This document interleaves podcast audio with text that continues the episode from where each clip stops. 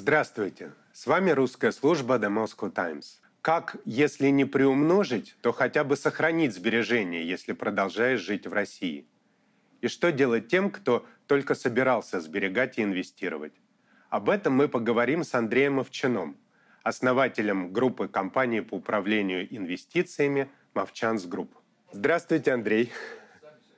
Да, добрый день. Андрей, как вам кажется, надо ли вообще в нынешней ситуации россиянам принимать серьезные финансовые решения или лучше затаиться и подождать, когда наступит хоть какая-то определенность? Финансовые решения, они их требуется принимать в момент, когда их требуется принимать. Они не спрашивают вас, там, хотите вы сейчас принять или через два дня.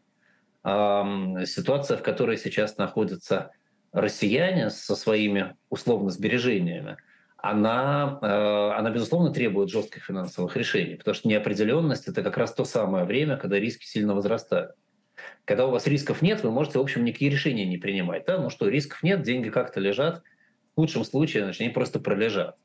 Да? Когда риски очень высоки, то, то надо как-то двигаться и надо что-то делать. Поэтому в этом смысле я даже сужу по нашим профессиональным действиям. Да? Мы же профессионально управляем деньгами, и чем ситуация сложнее, тем мы чаще собираемся, тем мы чаще меняем свое мнение, свои позиции, э, меняем э, аллокации, меняем брокеров, меняем подходы. Да, здесь нет. Сейчас надо как раз быть очень быстрым, четким, понимать, что происходит, быть готовым к изменениям и к изменениям не, не в лучшую сторону, естественно, а поскольку российский рынок становится все более изолированным, российские э, бюджетные проблемы, экономические проблемы, естественно, медленно нарастают – ситуация с распределением добавленной стоимости в России, естественно, ухудшается дальше, и эм, проблем у элит становится больше, и новые факторы возникают, которые мы с вами еще даже мало понимаем. Тут же китайский фактор, например, как он будет развиваться, как будет функционировать. При этом мы видим, что уровень э, соблюдения законности в России очень быстро падает. Да, и здесь не нужны иллюзии. Да, если э, в России э, вне закона могут действовать огромные армии наемников, например, теперь, да, то почему нельзя вне закона забрать у вас ваши депозиты, например, или просто отобрать вашу квартиру. То, что в условиях нынешнего разгула абсолютно беззакония в стране кому-то может понравиться ваша квартира или э, ваш депозит, или банк может понравиться, в котором вы держите деньги, или компания, в которую вы вложили как акционер внутри России, может обанкротиться, а деньги будут выведены. Это абсолютный факт. Вот, поэтому, конечно, я бы советовал решать быстро и думать, что вы делаете. И, в общем, сейчас в значительно большей степени, чем раньше, эм, надо бы хранить деньги за пределами России, если у вас есть дополнительные сбережения. Каким может быть горизонт планирования, если такое планирование вообще возможно? Я очень много говорил о том, что э, в кризисной ситуации нужно принимать решения быстрее и э, нужно думать более эффективно. Это как раз связано с тем, что резко сокращается горизонт планирования. Вы действительно не знаете, что будет через три месяца. И здесь у вас есть два варианта. Да, как, так сказать, как в ситуации, когда вы находитесь на лодке, условно говоря, в шторм, в проливе с очень тяжелым фарватером вы либо можете э, более активно управлять вашей лодкой в надежде на то, что вы справитесь, либо можете уйти куда-то в гавань да, и переждать этот шторм. Такой гаванью для сбережений россиян, безусловно, будут являться какие-то инвестиции за рубежом. Э, там отдельно мы с вами можем поговорить, как сейчас их можно и как нельзя сделать, как их можно пробовать сделать и какими они могут быть.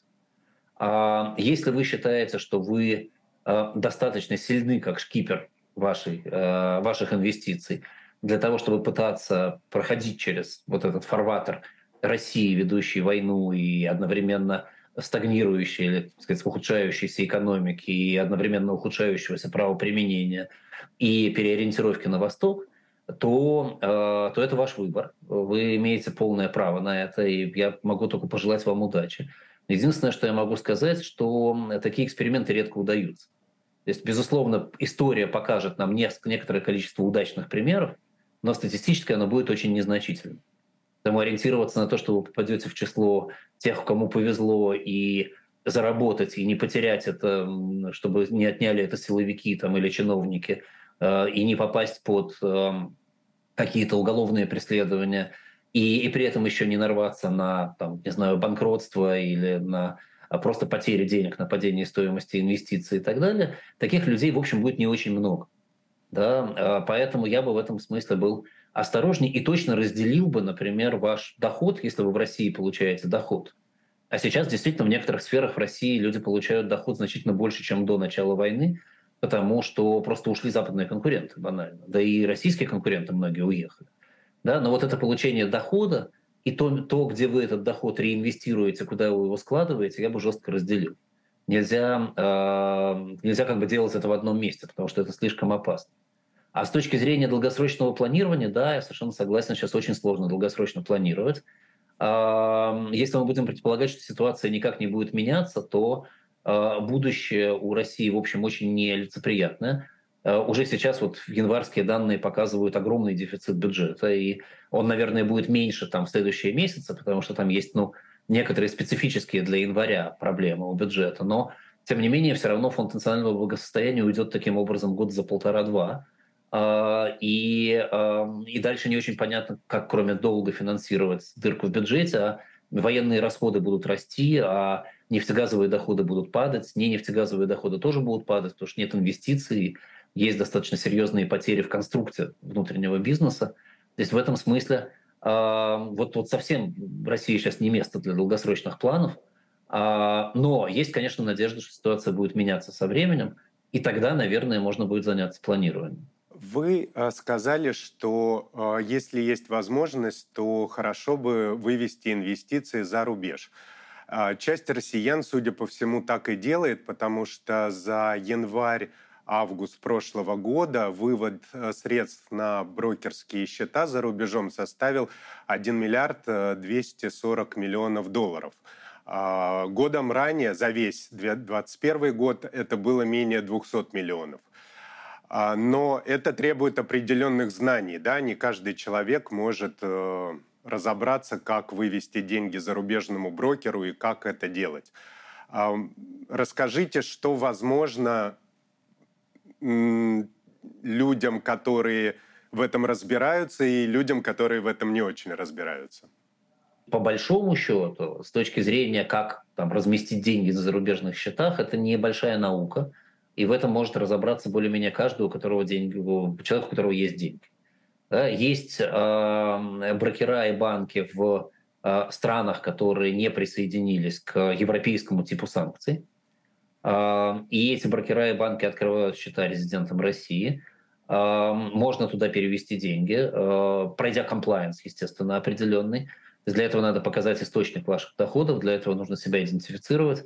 Но я думаю, что мы сейчас говорим с вами про белые доходы в любом случае населения, да, поэтому тут даже, так сказать, не о чем говорить. Да, это займет какое-то время, да, надо какое-то количество бумаг отправить, да, возможно, в каком-то случае нужно слетать в эту страну и э, лично открыть эти счета, вот, но это все делается, это люди делают, э, и когда вы открыли уже эти счета, когда вы перевели туда деньги, а деньги двигаются, э, не из всех банков, да, не, иногда не быстро, но если это брокер или банк, принимающий рубли, а в Кавказских республиках, э, в Средней Азии э, такие банки есть брокера, их достаточно много, то, то здесь практически без проблем вы можете рубли перевести, конвертировать их на месте уже и инвестировать в другой валюте. Вот. Ну и дальше встает просто вопрос, во что вы их инвестируете. И, ну, это чисто специфический инвестиционный вопрос. Да? Вот. При этом, э, в том числе с точки зрения того, кто работает с россиянами, да, существуют и крупные американские брокеры, например. Американцы не вводили санкции против резидентов России. Тот же самый инвести... Interactive Brokers, например, один из крупнейших в мире брокеров, открывает счета россиян, пожалуйста. И более того, Interactive Brokers платформа так устроена, что эти счета можно отдавать под управление профессиональным компаниям. здесь вот, пожалуйста, есть окно для россиян, которые могут хорошо разместить свои деньги до 100 тысяч евро можно выводить в европейские банки, даже не будучи резидентом Европы. То есть если у вас не очень большие деньги, то, в принципе, в европейских странах есть некоторое количество банков, которые с российскими резидентами работают с суммами до 100 тысяч. Тоже, пожалуйста, можно через Райфазен, например, переводить деньги. Вот, они, они идут точно. Да? Есть еще несколько банков, которые их переводят. То есть при некотором желании э, найти способы их организовать, в общем, достаточно просто – и, на мой взгляд, крайне желательно, учитывая те риски и те проблемы, которые есть внутри страны. Нынешний кризис э, создал проблемы, которых не было в прошлом, в том числе с доступом к валютам и иностранным финансовым инструментам. А для тех, кто все-таки не выводит деньги за рубеж, стоит ли им стремиться к валютным сбережениям и инвестициям внутри России? Если да, то в каких валютах и инструментах? Если кто-то не выводит валюту за рубеж, то э, этот инвестор там, или этот держатель э, денег э, будет очень сильно ограничен внутрироссийскими нормами, внутрироссийскими рисками. И э, выбор между рублем и другой валютой здесь будет не по принципу безопасности, да, потому что российское правительство в любой момент может, например, принудительную конвертацию организовать, а просто, кстати, исходя из некоторой логики стоимости. Да, поэтому если рубль стоит примерно столько же, сколько, там, скажем, валюта другая, которая вы выбираете, то, наверное, опасности принудительной конвертации нет, но и большой осмысленности выбора нет. Держите в чем хотите, что в рубле, что там, не знаю, в долларе, что в юане. Если же вы подозреваете, что рубль будет очень сильно падать по отношению к этим валютам, то у вас возникает опасность принудительной конвертации по искусственному курсу, и вы берете на себя дополнительные риски все равно. И в этом смысле я еще раз советовал бы держать валюту вне России – а, а если выбирать из рубля и валюты, то все-таки, конечно, держать там твердую валюту, тот же доллар, например. А может быть сейчас, учитывая, что доллар очень подорожал, комбинацию из каких-то европейских валют, скажем, там доллар, швейцарский франк, евро, а, может быть даже фунт а, на какую-то сумму, вот, и держать вне России. Внутри России, во-первых, у вас таких возможностей не будет толком, потому что нет валютного рынка в России. Это будет какой-то своп с банком, насколько банк может выполнить свои обязательства по свопу, неизвестно. И с другой стороны, опять же, это можно заморозить, это можно принудительно конвертировать, отобрать там и все остальное. Почему я советую все-таки держать валюту? Потому что, конечно, есть ну, в целом достаточно устойчивое с, ну, на протяжении длительных периодов времени правило, что валюты стран, у которых экономика более сильная, являются более крепкими, чем валюты стран, у которых экономика более слабая. Экономика России, как мы все знаем, очень слабая, она держится на экспорте ресурсов фактически полностью. Ресурсы волатильны в цене. Сейчас они стоили очень дорого. А, они не будут стоить а, в течение следующего цикла так дорого, а Россия не сможет так много продавать. При этом России необходимо тратить дополнительно много денег на вооружение сейчас. При этом Россия будет тратить много дополнительных денег на импорт, потому что у нее ограничены поставщики. То есть все как бы сходится в одно. Экономика России становится слабее, а России придется прибегать к эмиссии, инфляция в России будет выше, чем в остальном мире, а поэтому по-хорошему курс рубля должен продолжать снижаться. Тот всплеск, рост курса, который мы наблюдали на протяжении 2022 года, связанный с резким падением импорта и с резким ростом цен на углеводороды, он, он проходит. Да? Мы сейчас находимся в одной из высших точек. А, поэтому вот если сравнивать вероятность, что пойдет вверх, скажем, доллар или рубль, я думаю, что вероятность того, что доллар пойдет вверх, значительно выше. И доллар еще всегда в цене. Даже в советское время были валютные спекулянты. А э, в том же Иране в 2018 году, когда курс э, э, иранской валюты упал в несколько раз и была высокая инфляция, был очень большой черный рынок долларов, их доставляли в Э, коробках из-под пиццы. Ну вот в России, э, кроме самого доллара, есть еще э, инструменты на него как бы рассчитанные. Это есть и паевые фонды, которые вкладывают в иностранные ценные бумаги, и они еще работают, и эти фонды могут быть в, рубли, в рублях. Биржевые фонды, которые торгуются на московской бирже, а, тоже инвестирующие в зарубежные ценные бумаги. наверное, это тоже один из инструментов, который можно использовать. Как вам кажется? Ну, я, я, был, я был крайне осторожным, а, потому что вы наворачиваете на одну инвестицию очень много разных рисков таким образом. И инфраструктурный риск здесь становится самым большим.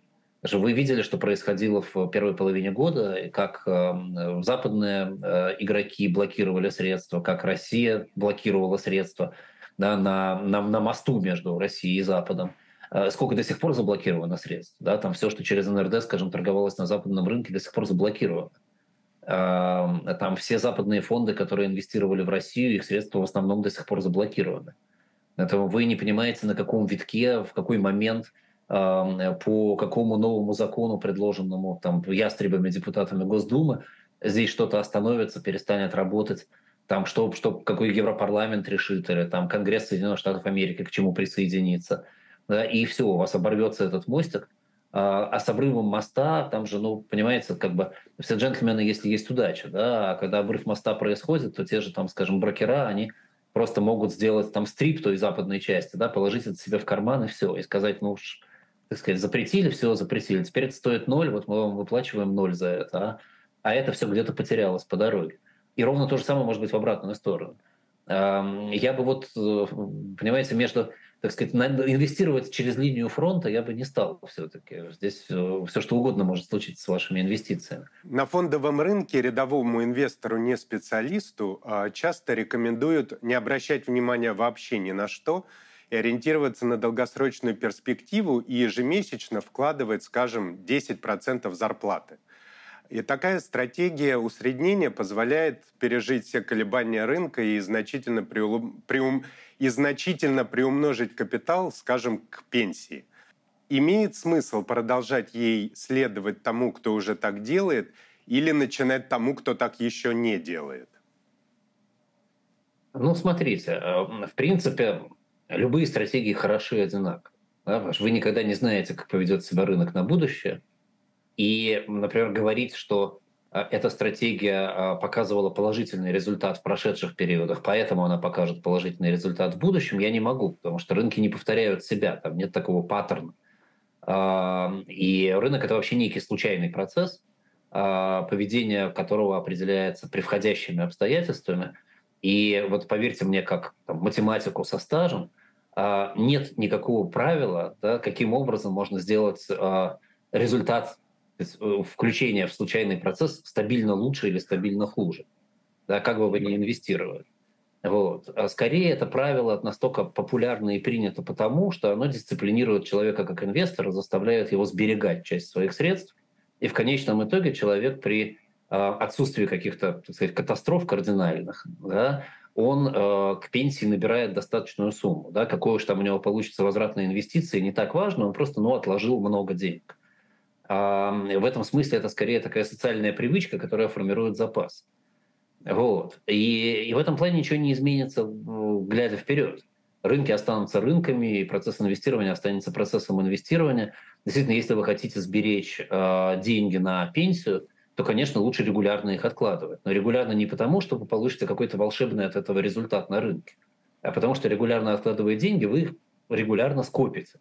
Да? А, а рынок, он даст вам что-то, то, что этот рынок даст. В этом смысле, во что вы вкладываете, важнее, чем как вы вкладываете. Если вы, например, будете вкладывать в криптовалюты, то с большой вероятностью вы ничего не получите к пенсии, потому что там риски огромные. Если вы будете вкладывать в какие-то инструменты более... Э, если будете вкладывать в какие-то инструменты более э, надежные и спокойные, да, то, наверное, ваш результат будет более надежным и спокойным. Стоит ли готовиться к еще большим катаклизмам, причем не только на финансовом рынке? Ну, к еще большим катаклизмам всегда стоит готовиться. В противном случае вы, если вдруг он случится, окажетесь не защищены. А другое дело, что а, предсказать такие катаклизмы, как правило, практически невозможно. Да, вот как землетрясение в Турции, которое только что произошло. Предсказать его было невозможно, но использовать адекватные критерии для оценки сейсмической активности, конечно, в этой ситуации нужно. И дома нужно было строить там, более прочные перестраивать в этих зонах. Поэтому и тогда погибло бы меньше людей. Да, э, та же самая ситуация э, была и в 1988 году в Спитаке, да, когда после землетрясения оказалось, что нормы были, сейсмические были сильно занижены, стройки производились с нарушением норм, и поэтому столько было жертв и разрушений. Также точно во всех остальных вопросах. Да, когда мы говорили «не храните деньги в России» еще там 10 лет назад, а, мы не понимали, что случится. Да? Мы не могли предсказать войну. Но мы понимали, что это нестабильный регион, что это опасный рынок и что лучше держаться подальше. И вот в этом смысле, да, готовиться надо всегда.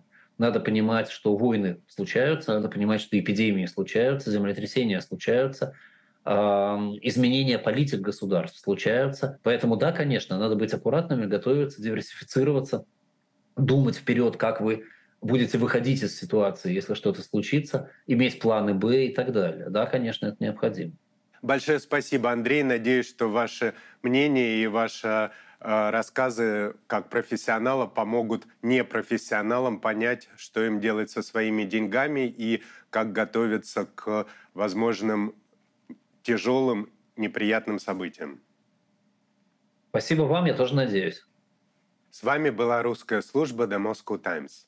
Мы поговорили о том, как распорядиться личными финансами в этот самый тяжелый за все постсоветское время кризис. Спасибо, что смотрели нас, и надеемся, что этот разговор принесет вам пользу.